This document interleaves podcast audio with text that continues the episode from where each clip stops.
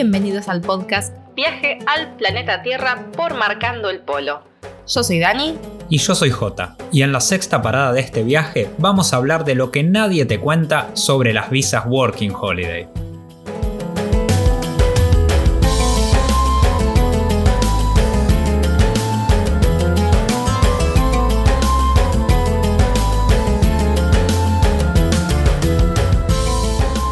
Irte de viaje con las Working Holiday Visa puede ser una de las mejores experiencias de tu vida.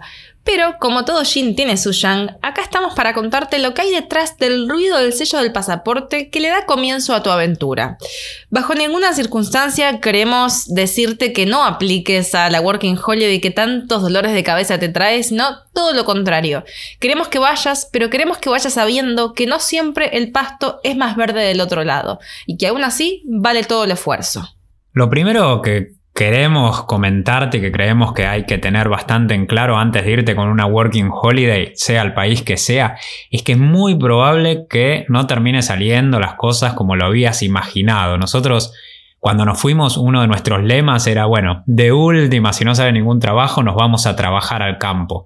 Obviamente no salió ningún trabajo en turismo como habíamos pensado antes de ir y terminamos al poco tiempo, estábamos eh, atando alambres en, unas parras de un viñedo de Nueva Zelanda, eh, estábamos podando las, las hojas, así que nada, nos dimos cuenta de que obviamente no se podía tener esa pretensión de llegar y empezar a trabajar en turismo, como vimos con mucha gente que también cuando planeaban irse para esos lados, decían, bueno, a mí me interesa ir, pero si puedo conseguir un trabajo eh, soy abogada, soy arquitecto y quiero conseguir un trabajo de ese estilo, si no, ¿para qué me voy a ir a la otra punta del mundo? Está bien, uno puede tener esas pretensiones, pero quizás un tiempo después de haber llegado, mucha gente que decía esto ni siquiera tenía un inglés muy fluido, entonces hay que ver cuáles son las pretensiones de uno para no llevarse tampoco una desilusión muy grande cuando, cuando estamos ahí. Y sobre todo también entender que podemos tener mucha experiencia en nuestro país de origen, podemos estar trabajando muy bien, eh, haber ascendido hace poco, pero cuando uno se va a la otra punta del mundo empieza de cero, entonces a veces cuesta y es chocarse con contra la pared, lo hemos visto en mucha gente que llegaba a Nueva Zelanda con esta idea y darte cuenta de que realmente nadie sabe quién sos, nadie sabe cuán experto sos en un tema, nadie sabe que sos confiable para trabajar. Entonces, todo eso hay que construirlo desde cero y a veces es muy difícil. Sí, lo que en principio para nosotros había sido como un poco un golpe de realidad haber llegado ahí a Nueva Zelanda y darnos cuenta que no podíamos trabajar en lo que habíamos estudiado y lo que ya estábamos haciendo en Buenos Aires, que era trabajar de guías de turismo. Después lo tomamos como parte de la experiencia, como un aprendizaje y fue una de las mejores posibilidades que nos dio el viaje, el haber empezado a trabajar en el campo porque empezamos a conocer gente de todo el mundo, gente de lugares que antes habíamos escuchado remotamente, habíamos visto en algún mapa, como gente de las islas del Pacífico que rodean Nueva Zelanda, como Tonga, Samoa, Vanuatu, lugares que nos, nos empezaron a llenar de curiosidad y que después querríamos visitar. Así que hay que aprovechar también ese tipo de experiencias, porque seguramente si, si no haces una working holiday, si no te vas por ahí a Nueva Zelanda, sea el país que sea, Australia cualquier otro, quizás nunca en tu vida haces este tipo de experiencias, conoces a este tipo de gente también que te van a abrir muchísimo la cabeza. Mucha gente dice, bueno, pero esos trabajos no me sirven para el currículum. Y creemos que todos los trabajos te sirven para el currículum, que de todos los trabajos se aprende. Si es verdad que vas a tener que trabajar duro, durísimo, muchísima mucha cantidad de horas, lo que tienes que eh, los trabajos que se consiguen con las Working Holiday por lo general son trabajos largos, son trabajos cansadores, donde hay que poner el cuerpo, hay que poner el alma. Y no podemos negar que nos costaba, porque hemos trabajado muchísimos meses en el campo, levantándonos a las 4 de la mañana, haciendo trabajo físico, bajo el sol, bajo la lluvia. Hemos trabajado en las roadhouses, que serían las estaciones de servicio en zonas remotas, donde entrábamos a trabajar a las 5 y media de la mañana estar todo el día a las corridas, friendo papas fritas, haciendo sándwiches, atendiendo a la gente. Cansa estar atendiendo al público constantemente, pero también son cosas de las que uno va aprendiendo y que quizás no haríamos en nuestro país de origen. Sí, que también hay que saber que si uno tiene bastante claro el objetivo, esas cosas tienen un sentido. Nosotros cuando empezamos a hacer este tipo de trabajos y nos dábamos cuenta que si bien eran duros, que había que levantarse muy temprano, como estaba contando Dani hasta recién, Al final de la semana, porque ahí en Nueva Zelanda y en Australia pagan por semana, llegaba un sueldo que era bastante bueno, entonces eso nos permitía hacer un ahorro que después íbamos a poder usar para, distintos viajes. Y eso era lo que, lo que nos motivaba a levantarnos tan temprano, a ir al rayo del sol a juntar brócolis, a limpiar papas que venían llenas de barro. Cuando estábamos haciendo esos trabajos decíamos, sí, son duros, pero después esto me va a permitir ahorrar. Así que depende también del objetivo de cada uno. Conocimos un montón de gente que se fue a Nueva Zelanda, que se fue a Australia, que íbamos cruzando en el camino y no podían creer cómo habíamos ahorrado para después poder viajar por el sudeste asiático, para hacer un viaje que hicimos desde Sri Lanka hasta Mongolia, que duró ocho meses por Asia. Nos decían, pero ¿cómo hicieron si yo estuve ya hace un año que estoy y no pude ahorrar nada? Bueno, depende del objetivo cada uno. uno la, la, vida, el costo de vida en Australia y en Nueva Zelanda es bastante alto en la mayoría de los países donde hay working holiday como Suecia, Noruega, Finlandia pero los sueldos también son altos. Entonces, si uno piensa en gastarse todo eso en salidas, en, bueno, en, tomar alcohol o, otras cosas que pueden eh, gastar mucho, en ir a restaurantes, claro, ahí se le va a ir todo el sueldo. Pero si piensan hacer un ahorro, seguramente va a poder, van a poder lograrlo. Y también entender que va a haber momentos difíciles. En nuestro viaje, en nuestras Working Holiday, tuvimos varios momentos críticos en los que nos costaba muchísimo conseguir trabajo, son países que son muy caros, entonces estar un mes sin trabajo implica gastar gran parte de los ahorros y esa desesperación de no saber si vamos a conseguir trabajo pronto o no. Y también entender que cada movimiento que hagamos nos va a costar plata y que todo esto se va terminando. Tuvimos momentos críticos. El primero que fue así tan grave fue en Christchurch, en Nueva Zelanda. Estuvimos un mes sin trabajo. No solamente que estábamos sin trabajo, sino que era invierno, estaba lloviendo. Salíamos todos los días bajo la lluvia a repartir currículums por los bares, por los restaurantes. Y así todo no conseguíamos trabajo. Nosotros siempre nos tomamos la búsqueda laboral como algo muy serio. Siempre recomendamos que te tomes la búsqueda laboral como si fuera un trabajo y como si fuera un trabajo de mínimo ocho horas. Entonces no es que tengo una hora libre y mando algunos currículums o mando alguna propuesta. No, me tomo todo el día para buscar trabajo. Y así todo no conseguíamos, era muy frustrante, no había internet en casi ningún lado, así que íbamos a la biblioteca para poder usar el wifi gratis. Y bueno, todas esas cosas eh, nos cansaban muchísimo, porque aparte íbamos a todos lados caminando. Fueron momentos duros, pero son los que nos fortalecen y nos hacen valorar también todo lo que viene después, porque cuando después conseguimos un trabajo, nosotros éramos los que íbamos más contentos a trabajar. Era 6 de la mañana estar juntando zanahorias con una sonrisa en la cara, porque sabíamos que el viaje seguía. Sí, por eso tuvimos muchos jefes trabajando en el campo que, nos decían que los que más le gustaban como trabajadores eran los sudamericanos, los argentinos, los chilenos, los uruguayos, porque eran los que más trabajaban. Cuando tenían europeos, los europeos salían de fiesta la noche anterior, a la mañana siguiente no se despertaban, no iban a trabajar, cuando trabajaban por ahí lo hacían a desgano. Y esto es porque en Australia y Nueva Zelanda hay un sistema de que si uno trabaja durante tres meses, 88 días son en Australia, por ejemplo, en zonas rurales, en el campo, puede extender la visa. En Australia es para un año más, en Nueva Zelanda son tres meses más.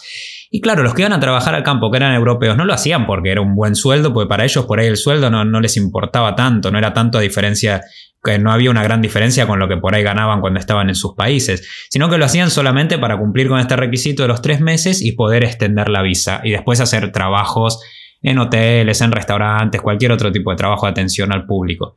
Para nosotros, los que estábamos ahí sudamericanos, eran buenos sueldos y entonces íbamos a trabajar, éramos los primeros en estar a las 6 de la mañana, hacíamos todos los trabajos. Son trabajos duros, como les decíamos, sí, va a haber momentos muy difíciles, pero otra vez, si uno tiene el objetivo, lo puede, lo puede llevar adelante. Otra cosa que hay que tener en cuenta es que mudarse constantemente cansa y cansa mucho. Al ir con una Working Holiday estamos limitados en la cantidad de tiempo que podamos estar trabajando para un, em, para un mismo empleador. No es que podemos estar el año de la visa trabajando en el mismo lugar porque eso está prohibido, si eso no está permitido. La idea del gobierno cuando anuncia estas Working Holidays es que la gente rote y cubrir esos puestos de temporada, ¿no? Esa es la, la prioridad para el gobierno. Entonces, uno inefectiblemente se va a tener que mudar constantemente, ya sea dentro de la misma ciudad porque consiguió otra casa mejor o más cómoda o más barata, o mudarse de ciudad que requiere un montón más de logística. Esto de mudarte constantemente es, va a ser una fija en, tu viaje de Working Holiday, por eso está bueno viajar liviano.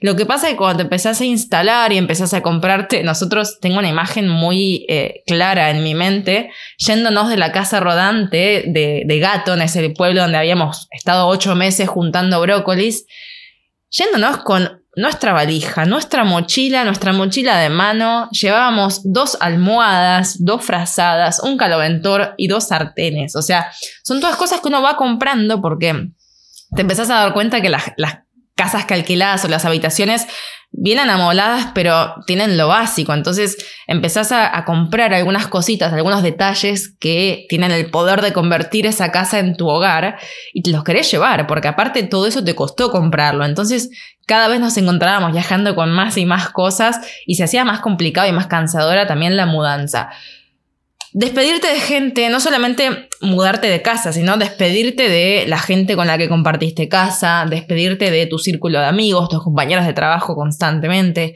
Eso también cansa, ¿sí? Una de, de las razones por la que mucha gente deja de viajar o, empieza a viajar cada vez más lento es justamente por esto, por no tener que despedirte de tu círculo de amigos todo el tiempo. Sí, porque uno, aunque parezca mm, ahora decirlo, si estás desde, desde tu casa escuchando, tenés tu trabajo fijo, por ahí no lo podés creer, pero uno empieza a crear un poco una zona de confort, por más que sea estar eh, juntando zanahorias en el campo, juntando manzanas o alguno de esos tipos de trabajo. Empezás a conocer gente, el trabajo ya cada vez te resulta menos pesado. Al principio siempre te duele la espalda, te duelen las manos cuando haces estos trabajos de campo, trabajos en fábricas. Y al final también, ¿eh? Y al final también te, al final te duele, pero cada vez le, le, vas agarrando la mano al trabajo, lo vas haciendo más rápido, lo vas haciendo mejor y vas haciendo amigos por ahí, te vas juntando. Nosotros lo que hacíamos siempre para aprovechar, ya que estábamos conociendo gente de tantos lugares, nos juntábamos en alguna casa, cada uno preparaba una comida de, su país y la llevaba, nos reuníamos. Durante un tiempo estuvimos viviendo en un camping que alquilábamos casa rodante y había era un camping todo de casas rodantes y había gente de todos los países, había, había asiáticos, europeos, latinos y nos juntábamos muy seguido a comer, a compartir, a jugar al fútbol. También para, para ir aprovechando todo, todo este tiempo. Y después también entender que en estos trabajos a veces hay que pasar por varios trabajos hasta que encuentres alguno en el que vos te sientas cómodo o cómoda, porque muchas veces a nosotros nos ha pasado, especialmente en Australia, de que hay mucho aprovechador en, los campos, en las fábricas, saben que los, los, jóvenes que van con las Working Holiday, por ahí tienen que cumplir el requisito que le contábamos antes de los tres meses para poder tramitar el segundo año de visa o bueno, o por el sueldo igual se quedan. Y hay mucho aprovechador dando vuelta, que, que es explotador, que no paga lo que tiene que pagar, los mínimos son muy claros en, en estos países de cuánto es el mínimo, el salario mínimo que debería ganar, ganar todos y son bastante altos por más que uno haga el trabajo que sea y hay algunas personas que, que, no, que no lo pagan, que te hacen trabajar un montón. Nosotros hemos tenido varios de estos trabajos o algunos de estos trabajos, pero pudimos también, eh, nos fuimos de esos trabajos y al final conseguir otros y no bajar los brazos en esos momentos que son tan duros. También entender que el inglés que aprendiste en la escuela no es el mismo inglés que hablan en Nueva Zelanda o en Australia en caso de que tu working holiday te lleve a esa parte del mundo. Nos pasó, bueno, ahora con que hay más internet, hay más comunicación por mail, es un poco más simple, pero nosotros fuimos en el 2000, del 2009 al 2012, estuvimos en estos países y allá todo se manejaba por teléfono, o sea, vos podías mandar el currículum por mail, pero después te iban a llamar por teléfono, no solamente para tener un contacto más directo, sino también para probar tu nivel de inglés. Y nos ha pasado de tener que, eh, de no poder llegar a una entrevista laboral porque no entendimos la dirección. Y hablábamos inglés, teníamos buen nivel, pero el acento es totalmente distinto al que estamos acostumbrados y va a llevar un tiempito acostumbrarse. Eso puede ser muy frustrante al principio, sobre todo cuando uno está desesperado por conseguir ese trabajo y te suena el teléfono y te tiembla la mano por atender, pero es lo que estuviste esperando. Finalmente te llamaron y es, muy frustrante eh, darte cuenta de que no pudiste entender la dirección y que le preguntaste tres veces y sigue repitiendo igual y decís, bueno, me parece que no voy a ir a este trabajo porque no lo puedo entender. Entonces, eh, entender que es normal, que eso va a pasar, que lleva un tiempo acostumbrarte y que la clave es esta terapia de choques, ¿no? Es estar constantemente forzado o forzada a tener que entenderla a la gente. Y es clave para esto no juntarse todo el tiempo con latinos cuesta porque a veces uno necesita gente que hable su mismo idioma y con esto no solamente nos referimos al castellano, sino que necesita gente que comparta tu mismo tipo de humor o que solamente con una mirada ya te entienda, tus mismos códigos culturales.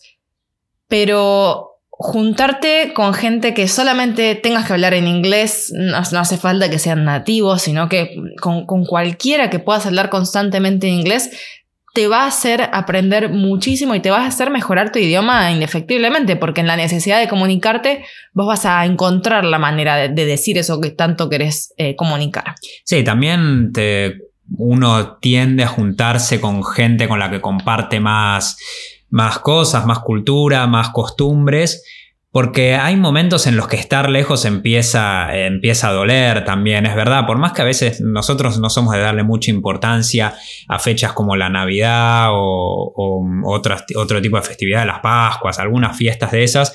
Pero cuando estás afuera sí, porque son los momentos en los que cuando estás en casa te juntás con tus familiares, te juntás más con amigos, salís por ahí a la calle a festejar. Y cuando estás afuera extrañás estos momentos. A nosotros nos pasó de bueno, estuvimos en los últimos 10 años, habremos pasado 7 años nuevos afuera y, por eso cuando teníamos la posibilidad de encontrar un grupo, hacer un grupo de amigos, de gente conocida, aprovechamos para pasarla juntos.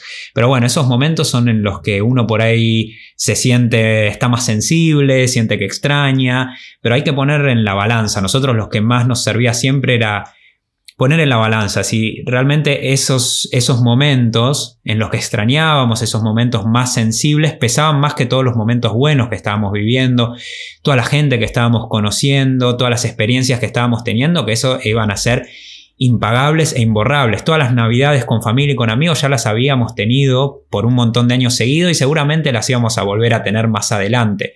Pero esos momentos en los que estás en una, con una cultura completamente distinta y viviendo experiencias que nunca habías tenido antes, son las que, al menos para nosotros, terminaron siempre pesando.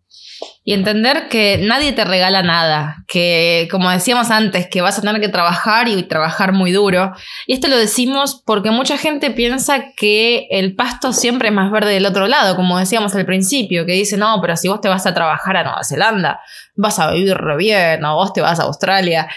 Y la verdad es que Está bien, se vive muy bien, los sueldos son altos, con el sueldo mínimo vos podés tener una calidad de vida excelente, podés tener tu, tu habitación, tu auto, incluso si querés, pero eso no es gratis, a ver, nadie te lo va a estar regalando y tenés que ganártelo. Entonces, este, este preconcepto que existe, sobre todo yendo de Sudamérica, de que eh, hay ciertos países del llamado primer mundo, ¿no? Que no nos gusta hacer esas divisiones, y uno piensa que uno llega y automáticamente te va a ver genial y dice, no, porque acá se vive de otra manera. Y no, no, a ver, eh, se puede vivir muy bien, pero eso lo vas a tener que ganar con tu esfuerzo, con tu tiempo y tu dedicación.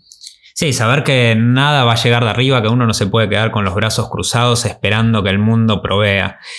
Si uno tiene ganas, tiene empuje, va para adelante, las cosas van a salir, va a haber momentos difíciles, ya te lo dijimos, momentos en los que te quieras volver, seguramente va a haber, y, pero cuando uno pone en la balanza, como decíamos antes, si termina pesando más las experiencias que estás teniendo, vas a salir adelante. Y saber que estás en otro país, que, que, que sos sos inmigrante y que va a haber gente muy buena, muy buena onda que te cruce, gente local que te va a recibir con la mejor onda, que va a estar encantado de que seas extranjero en su país y que estés eh, conociendo su cultura y mucha otra que no. Pensá que Nueva Zelanda, por ejemplo, es un país que hasta antes de que empezaran las Working Holiday era un país que recibía poca inmigración, era inmigración asiática, muy tranquilo, una población muy muy baja y de repente en una década o menos se le empezó a, llenar de latinos, de, asiáticos que van a trabajar, que están un tiempo y se van.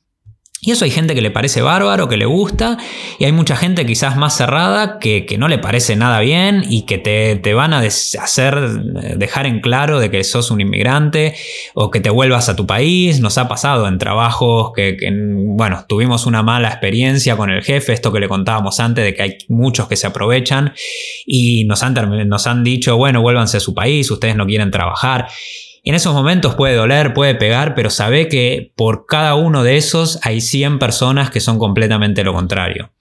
Así que bueno, debo confesar que he llorado dos veces por sentirme inmigrante, porque me hayan hecho sentir inmigrante, ¿no? Siempre me, siempre me sentí extranjera, uno siempre se siente extranjero, pero nunca te hacen sentir que no perteneces ahí hasta que alguien te lo hace notar y a veces las palabras mm, incorrectas en cierto momento eh, pueden pegar muy fuerte y te pueden arruinar quizás una estadía o un viaje. No, no hay que dejar que las, las palabras hirientes de otras personas no, no lleguen tan fuerte.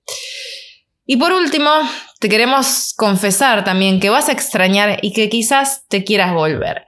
Y para esto queremos compartirte un fragmento de un viaje interior que escribimos unos años después de haber dejado Australia y Nueva Zelanda con las Working Holiday y que justamente hablamos de esto de extrañar porque es un tema que nos preguntan muchísimo y es algo que frena a mucha gente a viajar y a tener su experiencia que no viajan o no se van por mucho tiempo por miedo a extrañar. Y acá les compartimos lo que, lo que escribimos al respecto.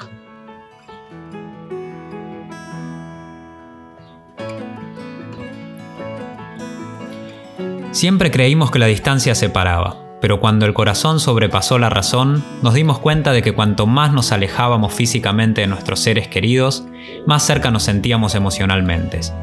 Irnos para acercarnos, o nunca te pasó de tener familiares a quienes no ves en todo el año, aunque vivan en la misma ciudad. Cuando uno vive una vida sedentaria, el círculo de amigos está establecido y limitado por la situación geográfica de cada uno.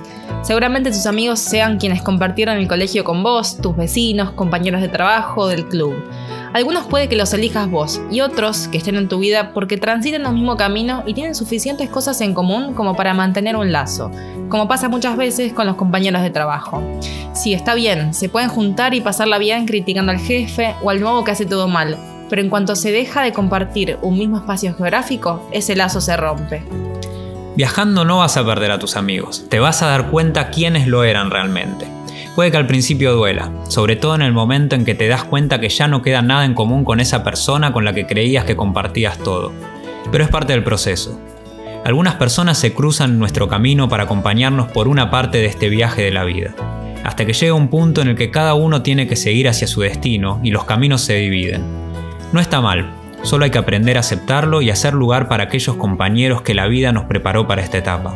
Además, ya no vas a estar limitado a tu universidad, tu trabajo, tu barrio, tu club para conocer gente. Ahora todo el mundo está a tu alcance. ¿Sos consciente de lo que eso significa? Vas a tener nuevos amigos en, en, distintos rincones del planeta y con las facilidades de Internet vas a poder mantener el contacto sin problemas. Y créenos, nos hemos reencontrado con amigos hechos en el camino más veces de lo que te imaginas. Y no, nadie dijo que era fácil, pero no te olvides que cumple sus sueños quien resiste.